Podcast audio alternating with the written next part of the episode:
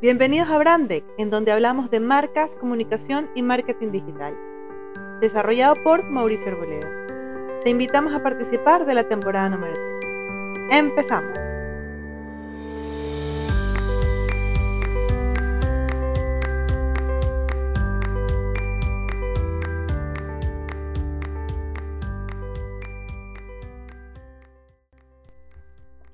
Hola emprendedores, ¿cómo están? Espero que estén muy bien. Agradeciéndoles nuevamente este espacio para hablar de marcas, comunicación y marketing digital. Pero el día de hoy quería hacer una pequeña sección. Quería hablar de algo que ya, eh, particularmente por mi experiencia, ha pasado dos años desde el confinamiento. Y esta fecha para mí es muy especial porque todo cambió absolutamente. Si ya de por sí había una incertidumbre de una vida común y corriente. Con este tema de la pandemia, todo, todo, absolutamente todo fue eh, sumamente diferente y lo que hemos vivido hasta ahora y lo que vamos a vivir más adelante eh, va a transcurrir en esa misma línea.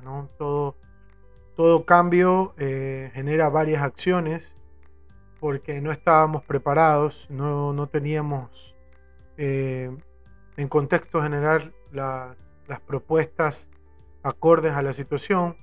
Pero, pero bueno, eso era lo que quería conversar, quería hablar un poquito de eso, analizar un poquito lo que pasó y, lo que ahorita está ocurriendo con, con, con, las empresas, con los negocios, qué es lo que podríamos esperar un poquito en el futuro acerca de eso. Uno de los temas eh, que ha sido primordial en, este tema de la pandemia tiene que ver mucho con el tema de la salud, obviamente, y también el tema de la seguridad. ¿Ok? Y el tema de la seguridad tiene que ver eh, ya no tanto si hubiera una amenaza humana externa, ni tampoco la amenaza eh, de este virus como tal, porque per se ya estaban eh, consecuente a, la situación, pues, ¿no? Pero en, cuanto a la seguridad propia, tiene que ver más con, ok, no vamos a poder salir de casa y, tenemos que cuidarnos.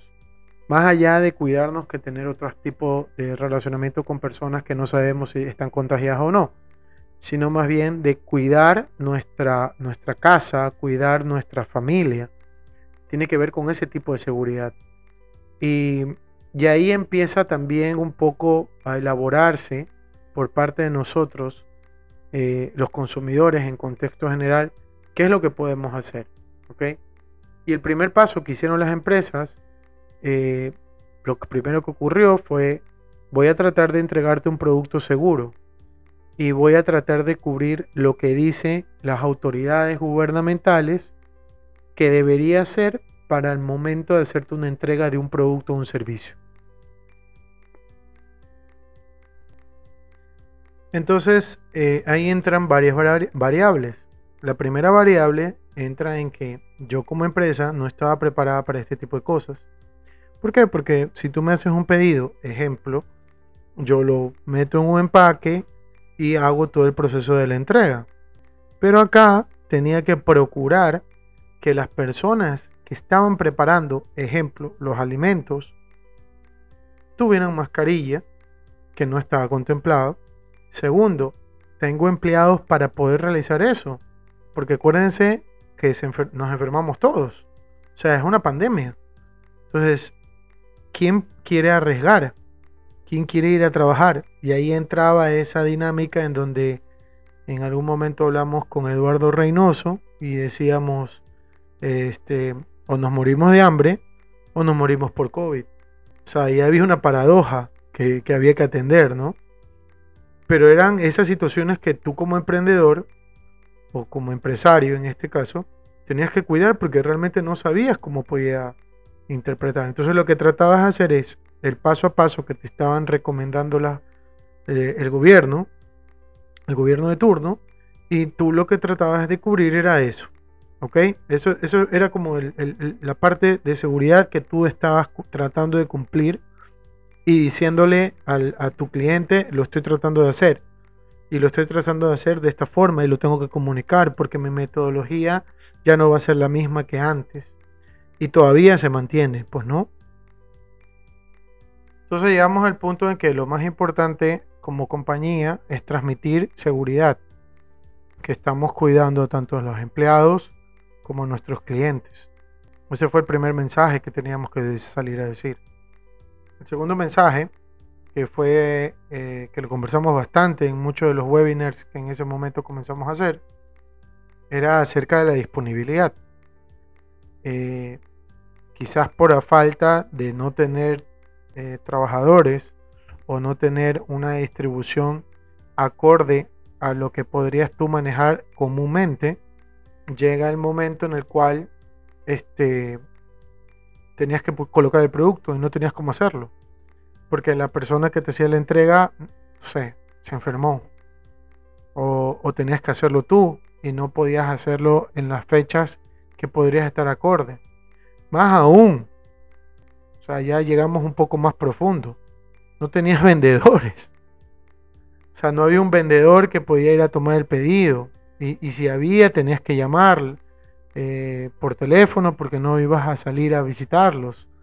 Es por eso que se le dio prioridad, según se entiende, a los sectores más importantes que era el tema de, la, alimentación y este, de los insumos y los, y víveres y demás, pues no. Todo eso, toda esa categoría era necesario que estuviera ahí pendiente para poder atender a las personas que iban a estar en casa. Entonces, el tema de la logística llega a ser un, segundo punto muy importante. Demasiado importante, por así decirlo. Porque si tú no tenías la disponibilidad del producto, era muy difícil que tú lo pudieras hacer la entrega. Y aquí yo lo que quiero que ustedes como como poderlo analizar y poder ser un poquito más crítico, que eso lo quería dejar para el final, pero eh, igual lo quiero decir ahora, ¿qué tan posible es que vuelva a ocurrir algo parecido a esto como hace dos años y nosotros tengamos la capacidad logística, logística de tener los productos disponibles en Percha? ¿Por qué? Porque lamentablemente, si nosotros no estábamos, por la sensación y el sentimiento de necesidad, que fue lo primero que ocurrió, de, comprar al, a lo loco, de adquirir productos porque pensaban que, no, se, no, íbamos a salir nunca más, eh, tendríamos ahorita esa condición. Estamos preparados para eso. O sea, ahí es donde entra la crítica nuestra, ¿no? Por interno. Ok, si llegase a pasar nuevamente eso, yo tendría la capacidad logística de hacerlo.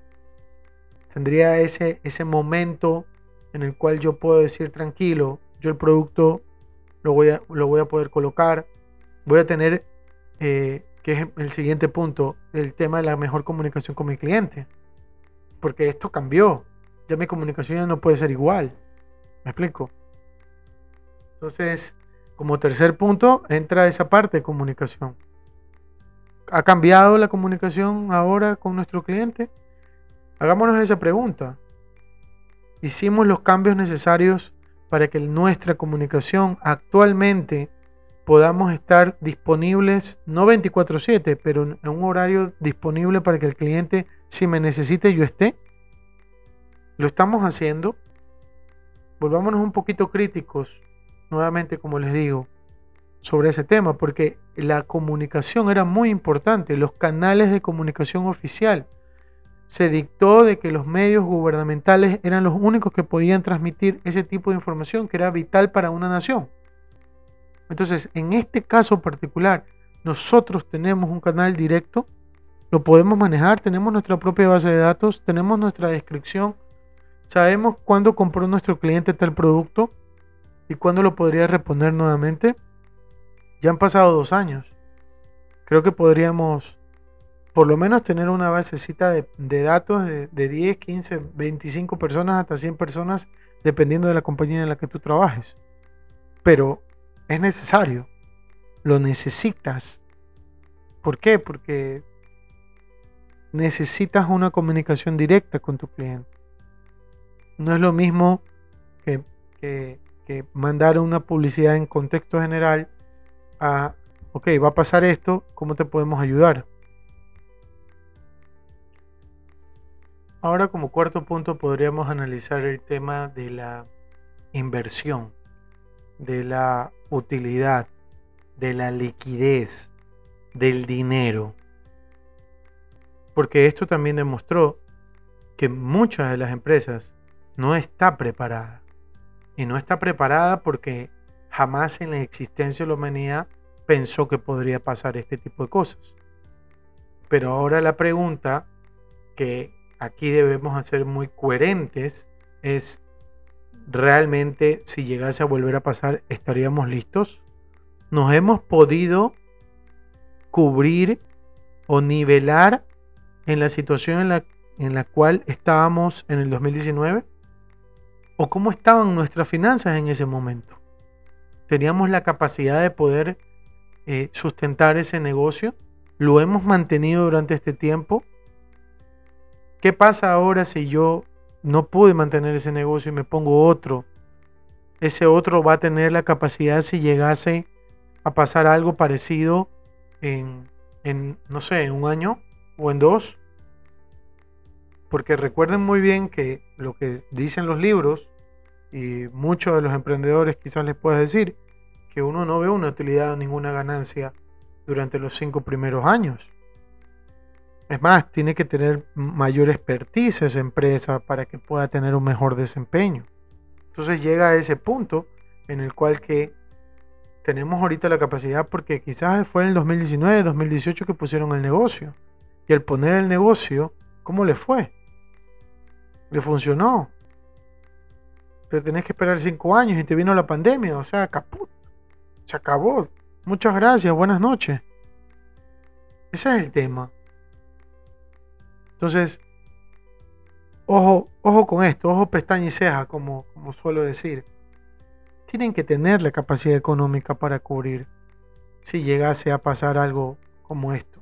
Y si no, deberíamos por lo menos cubrir los otros puntos que les he mencionado anteriormente para que estos valores, o sea, estos principios nos ayuden a mantener los valores en que nos estamos concentrados en hacer mensualmente mensual, diariamente, como sea.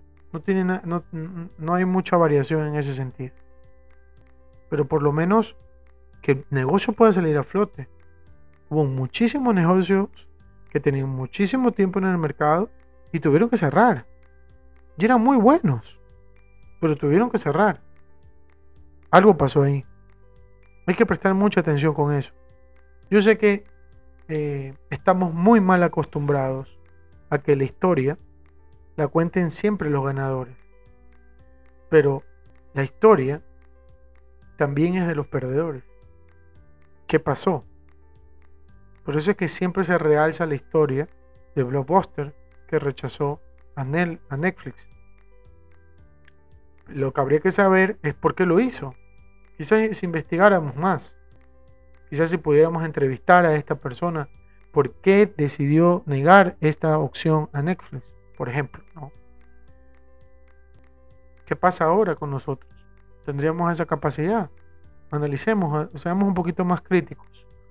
¿Hemos hecho la suficiente innovación como para poderlo lograr en algún momento que pase algo parecido? ¿Tenemos la suficiente capacidad de poder lograr eso que deseamos sin necesidad de que afecte a nuestra compañía o a nuestro negocio? Debemos de pensarlo, debemos de pensarlo muy bien. ¿eh? Como quinto punto yo, yo quiero hablarles de algo que es muy importante. Creo que es lo más importante de estos cinco puntos que hemos hablado, que es el tema de las personas. ¿Cómo están tus empleados? ¿Has hablado con ellos? ¿Cómo están sus familias? ¿Cómo se sienten? ¿Conocen la experiencia de lo que a ellos le ocurrió? ¿O simplemente son una máquina, como les dice un youtuber, un capital humano que simplemente hace lo que se les diga y lo cumplen y que somos automáticamente desechables. Lo están tenemos alguna historia con ellos. Hemos cultivado una relación con nuestros empleados. que nos va a permitir a crecer, ayudar hacia más adelante. Yo entiendo que no, no estoy pidiendo que sean camaradas, que sean los mejores amigos, o que se encuentren, o, que se encuentren en sus privacidades, ¿no? Estoy pidiendo que tengas una mejor relación con esas personas que te están dando una mano, con esas personas que, que gracias a tu emprendimiento también están aprovechándolo de otra forma y que quizás también están dando oportunidades a otras personas que ellos también contratan. Eso deberíamos analizarlo muy bien, porque son las personas las que hacen vivas las marcas. No solamente nuestros clientes como tal, sino también las personas que están detrás de ella. Y las que son muy importantes que tengan una buena interacción, una buena visión de lo que tu negocio o emprendimiento quieres a largo plazo. Y qué es lo que podríamos lograr en el caso de que volviera a pasar una pandemia. Emprendedores, yo les agradezco bastante, como siempre, este pequeño y corto espacio que me permiten aquí conversar con ustedes. Eh, mi objetivo era más bien un poquito recordar y evaluar las cosas que pasaron y que estos factores nos pudieran ayudar a largo plazo y que lo tengamos en cuenta porque este tipo de cosas eh, es, son, son casi tanto improbables como probables. Así que la incertidumbre es inmensa. Yo realmente deseo de todo corazón que todos sus negocios, que todos sus emprendimientos, que lo que ustedes quieran lograr en la vida, si no quieren hacer negocios, si no quieren lograr un mejor trabajo, una mejor posición, lo puedan hacer. Tengo fe y, y, y, y, me consta que si uno está ahí dándole y, quizás siendo un poco redundante, siendo constante en lo que uno quiere y perseverante de lo uno de lo que quiere lograr, eh, yo creo que lo, lo podemos hacer.